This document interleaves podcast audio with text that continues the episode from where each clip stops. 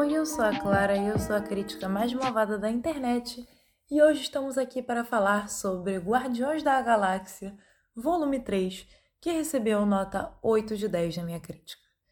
O filme foi dirigido e roteirizado pelo James Gunn e ele se inicia com os Guardiões se estabelecendo em lugar nenhum, mas logo eventos do passado do Rocket voltam para assombrá-lo e obrigam o grupo a partir em uma nova missão para defender o universo e um de seus companheiros.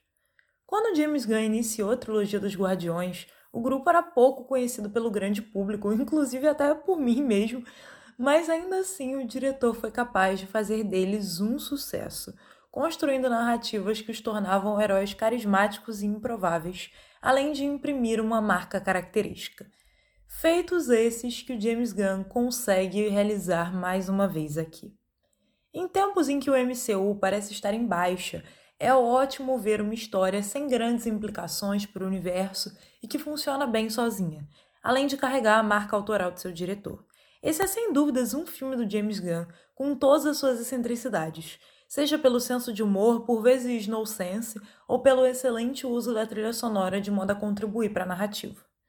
O longa-metragem faz o Guaxinim Rocket ser o seu coração, dando-lhe mais desenvolvimento do que nas produções anteriores e tornando ele até mais protagonista do que o Peter Quill, algo que eu gostei bastante. Para mim, essa foi uma mudança muito bem-vinda e que funciona especialmente graças a todas as revelações do passado trágico do Rocket.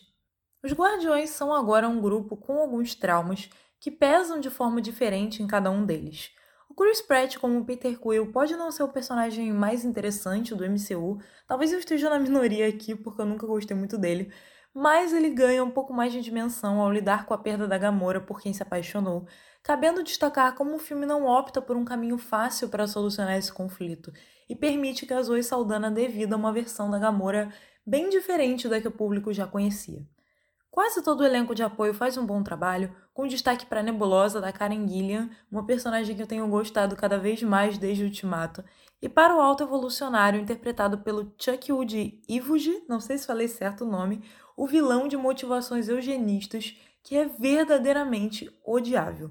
O longa-metragem conta ainda com cenas de ação muito bem dirigidas que destacam as diferentes habilidades de luta de cada um dos personagens, sendo capaz de equilibrar com maestria a ação, a comédia e os momentos mais emocionais.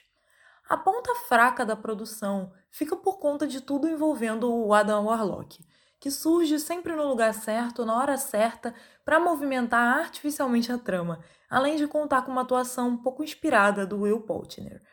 Cabe ainda dizer que por vezes parece ter faltado coragem ao filme para tomar medidas mais drásticas em relação a seus personagens em especial um salvamento próximo do final soou bastante forçado. Então, finalizando, Guardiões da Galáxia Volume 3 é um filme que tem coração e que encerra a jornada do grupo com um saldo positivo, provando que o James Gunn com certeza vai deixar saudades no MCU.